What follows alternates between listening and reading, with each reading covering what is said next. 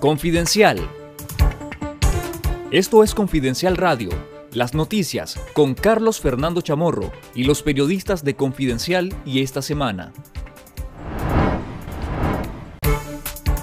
El dictador Daniel Ortega defendió los resultados de las votaciones municipales del domingo 6 de noviembre, argumentando que éstas demostraron que la mayoría de los nicaragüenses votaron por la paz y no por partidos políticos, y que por eso el Frente Sandinista se adjudicó el 100% de las alcaldías de Nicaragua. Además, señaló a la oposición en el exilio de querer crear supuestos actos de violencia durante la jornada electoral. Los planes, sí, hicieron planes, auspiciados por los yanquis, por algunos gobiernos europeos, eh, que, cuyos embajadores conspiran aquí y se reúnen eh, con los terroristas eh, para alentarlos y darles financiamiento para que promuevan la violencia, que promuevan el terror. El pueblo depositó su voto pensando en el bienestar de la familia y no pensando en, en partidos políticos, en tanto que están convencidos que el partido político al que ellos pertenecían no había hecho nada. Y que no quedaba más camino que seguir votando por el frente.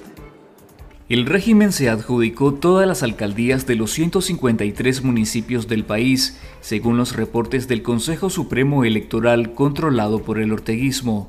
Las votaciones fueron realizadas sin competencia política electoral, bajo un estado de sitio policial, con los principales líderes de la oposición en la cárcel y con una alta abstención ciudadana del 82.7%, según el monitoreo independiente de urnas abiertas, superando el 81.5% de la farsa electoral de 2021. Lea el reporte completo en confidencial.digital. Al menos 31 personas fueron arrestadas en Nicaragua en los primeros días de noviembre, en el contexto de las votaciones municipales del domingo pasado, denunciaron las organizaciones Urnas Abiertas y el Monitoreo Azul y Blanco. Estas organizaciones, cuyos datos son avalados por la Comisión Interamericana de Derechos Humanos, dijeron que la cifra presentada podría ser mayor, ya que no todas las detenciones se pueden confirmar debido a la falta de información y el clima de represión. 17 detenciones ocurrieron dos días antes de las votaciones y cuatro más en la víspera de las mismas, según los denunciantes que señalaron que 10 personas ya fueron dejadas en libertad y 21 permanecen bajo arresto. La lista de los detenidos no fue divulgada por petición de los familiares. El régimen envió a la Asamblea Nacional una propuesta de reforma a la Ley de Zonas Francas de Exportación, con la que sacará a los dos representantes del Consejo Superior de la Empresa Privada de la Comisión Nacional de Zonas Francas de Nicaragua, y lo sustituirá por dos representantes de las empresas que operan bajo el régimen de zonas francas. El pasado 27 de octubre la dictadura eliminó la agencia Pro Nicaragua, en la que el COSEP tenía dos representantes y su presidente tenía derecho a integrar la junta directiva, pero el régimen dejó fuera a la patronal al crear la Secretaría de Promoción de Inversiones y Exportaciones. La Comisión Nacional de Zonas Francas es el ente rector y promotor del régimen de zonas francas en el país y trabaja de forma coordinada con la Corporación de Zonas Francas, entidad encargada de promover, desarrollar, operar, dirigir y administrar las zonas francas públicas, aunque también existen zonas francas del dominio privado. La República Popular China donó a la policía del régimen una indeterminada cantidad de pertrechos para uso de los antimotines, que son los principales encargados de la represión contra la población civil en Nicaragua.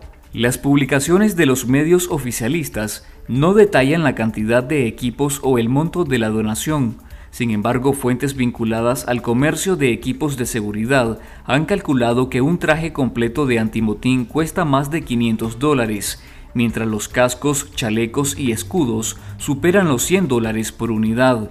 Estados Unidos sancionó a la Policía Nacional el 5 de marzo de 2020, por lo que la institución no puede comprar uniformes, suministros o equipamientos para sus oficiales. El preso político Harry Chávez cumplió el pasado 6 de noviembre un año encarcelado por el régimen de Daniel Ortega. El reo de conciencia fue detenido en la víspera de la farsa electoral de 2021 que atornilló más a la pareja dictatorial en el poder. Chávez, de 64 años, es economista de profesión y según su familia nunca formó parte de alguna organización opositora y tampoco había recibido amenazas o seguimiento por parte de la policía o personas de civil, por lo que no entienden de los motivos de su detención, enjuiciamiento y condena. En marzo pasado, el reo de conciencia fue acusado sin pruebas y condenado a 10 años de prisión y 50 mil córdobas de multa por los delitos de menoscabo a la integridad nacional y propagación de noticias falsas. El preso político se desempeñó hasta 2017 como coordinador del programa electoral del Instituto para el Desarrollo y la Democracia IPADE, pero ya estaba jubilado cuando el régimen ordenó la cancelación de la personería de esta ONG y otras siete organizaciones en diciembre de 2018. Esto fue Confidencial Radio. Escuche nuestros podcasts en Spotify y visítenos en confidencial.com.ni con el mejor periodismo investigativo.